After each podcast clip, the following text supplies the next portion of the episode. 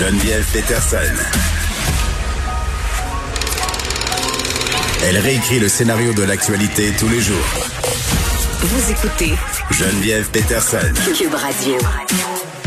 On continue ce bilan pandémique et évidemment nos yeux ont été rivés cette année sur euh, la pandémie euh, ici chez nous à travers le monde mais aussi aux États-Unis où ça a été euh, quand même assez particulier avec l'élection américaine. On est avec Guillaume Lavoie. Salut Guillaume. Bonjour Geneviève. Bon, on va faire un, une espèce de retour sur l'année pandémique américaine, mais commençons par parler de vaccination parce que là, ça va vite, ça va bon train. On vaccine vraiment à vitesse grand V aux États-Unis.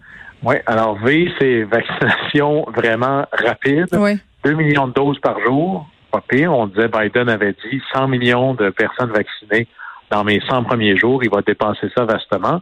Et là, on a vu une pub hier. Tous les anciens présidents vivants qui jouent l'espèce de rôle sacré de l'expression en anglais qui dit elder statement, comme un, ancien homme d'État toujours en service euh, pour la République. Mm-hmm. Enfin, faisant appel à la vaccination. Là-dedans, il y avait évidemment Jimmy Carter, les démocrates, euh, Barack Obama, mais aussi George W. Bush qui était là. En disant, faites-vous vacciner, c'est important, c'est ça que ça prend. Clinton aussi. En fait, ils étaient tous là, sauf un, Trump. ben oui. Lui, pour célébrer le un an de, de, de, la pandémie, a sorti un communiqué de presse dans lequel, en toute modestie, il invitait les Américains à se rappeler que c'est grâce à lui qu'il y avait un vaccin et que c'est grâce à lui que ça va si bien que ça. Ben oui. Et là, on est dans plusieurs niveaux de, c'est digne du DSM-5, on est dans plusieurs niveaux de maladies. C'est-à-dire, il y a eu plus d'un demi-million de morts. Mais pourtant, le thème, c'est mais c'est tout grâce à moi que ça va bien. Oui, puis Dieu sait qu'il a pris du temps avant de reconnaître la gravité de la pandémie, euh, que même quand il l'a attrapé, il a dit regardez, c'est pas si, pas si pire que ça, je m'en suis sorti, suivez tout mon traitement. il a été responsable, Donald Trump, par rapport à la gestion pandémique. Il y avait le pire Ben, bilan, là. euh, Les citations du départ étaient assez magnifiques. Là, genre, il n'y a rien là, c'est pas pire qu'une grippe, ça va partir tout seul. Hmm. Il y a l'idée de peut-être un petit peu de- d'eau de javel, ça fait du bien. Ah, je me rappelais Alors, plus, c'est vrai. Oui.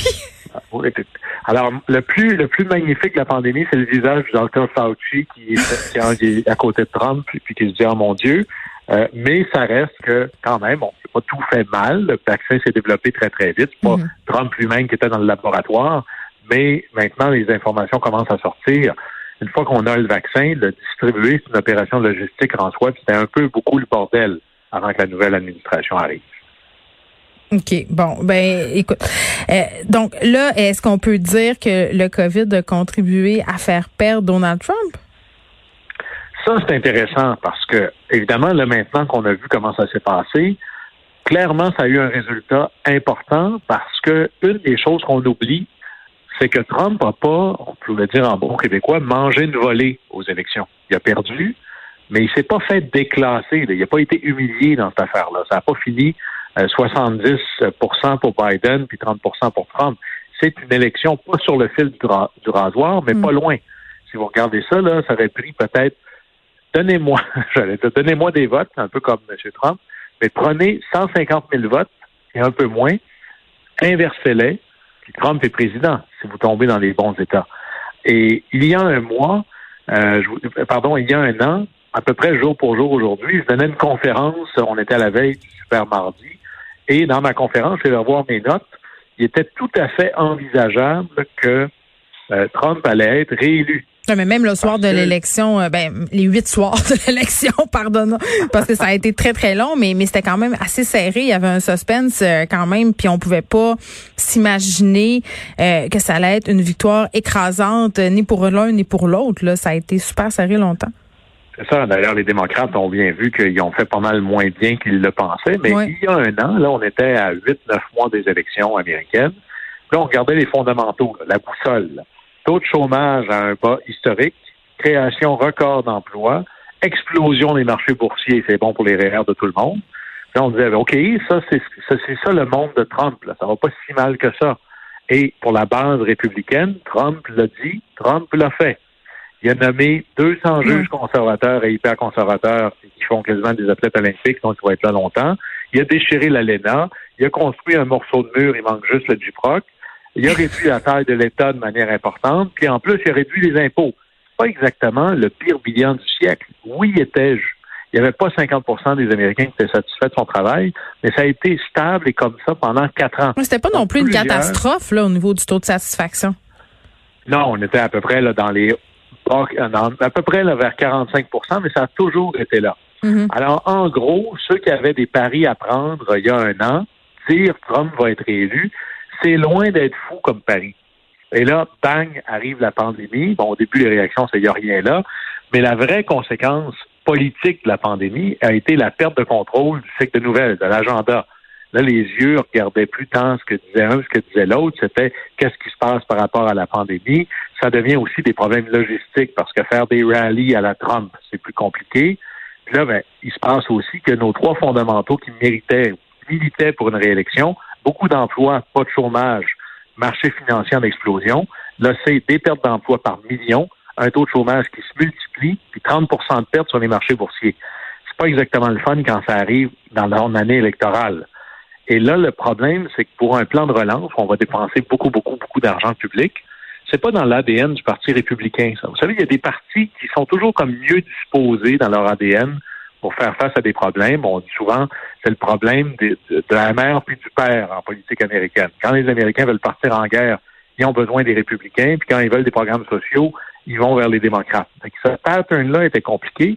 Et là, en plus, Trump, qui avait dit qu'il n'y avait rien là avec le virus, attrape la COVID. Fait que là, on est obligé de le rentrer à l'hôpital, peut pas faire campagne comme il veut, fait quelques sorties médiatiques. mais ça y a servi au final. Au final, après. Mais pendant, d'ailleurs, celui de Biden était assez content parce que Biden n'avait plus besoin de parler. Le confinement, ça veut aussi dire peut-être que je fais pas de gain, mais je fais pas d'erreur. Biden il était un peu prompt à faire ça. Mais au final, malgré la défaite de tout, peut-être que la COVID a causé la défaite de Trump et peut-être sa victoire future ou sa condition actuelle. Parce que la pandémie a créé ce que j'appelle les conditions gagnantes pour que Trump vende son histoire que la victoire lui a été volée. Parce qu'avec toutes les contraintes qu'il y avait, une des choses que les différents États qui organisent l'élection ont fait, c'est de euh, essayer de faire favoriser de voter sur plus de jours, donc plus de votes par anticipation, plus de votes par la poste. Dans certains coins, c'était 20, 25, 30% de votes par la poste. C'est gigantesque. Et ça, ça donne que ceux qui traditionnellement votent tôt, tôt dans la journée jour J, beaucoup par anticipation, beaucoup par la poste, c'est surtout des démocrates. Ceux qui votent le jour J, c'est surtout des républicains. Alors, hmm. qu'est-ce que ça a donné? Parce que le décompte, c'est on ouvre d'abord les boîtes du jour J, puis après ça, on ouvrira les votes par la poste. Alors, ça nous a donné une soirée électorale parfaite pour la théorie de la conspiration. Parce que si j'ouvre des boîtes à majorité républicaine, ça me fait des scores républicains extraordinaires, je m'en vais me coucher. Je me lève le matin, mais pendant la nuit, on commençait à compter les votes par la poste. Et là, whoop, qu'est-ce qui s'est passé? Oui, c'était un tout autre monde quand on s'est réveillé le lendemain. Alors, si moi, là, j'ai une petite inclinaison conspirationniste ou à la théorie de, ils ont organisé ça avec le gars des vues, c'est parfait. Et c'est ça qui permet à Trump de continuer ce mensonge éhonté si on avait attendu, disons, on commence à compter, en France, c'est un peu ça qu'ils font d'ailleurs, ils comptent les votes, puis après ça, ils vous disent le résultat. Alors là, si on avait fait ça, ben, on aurait juste vu le résultat final. C'est un peu comme si on, on faisait l'élection mm. québécoise, imaginons. Et là, je vous donne tous les résultats des votes dans l'ouest de l'île de Montréal. Ben là, vous avez l'impression que les libéraux vont être élus avec 95% du vote.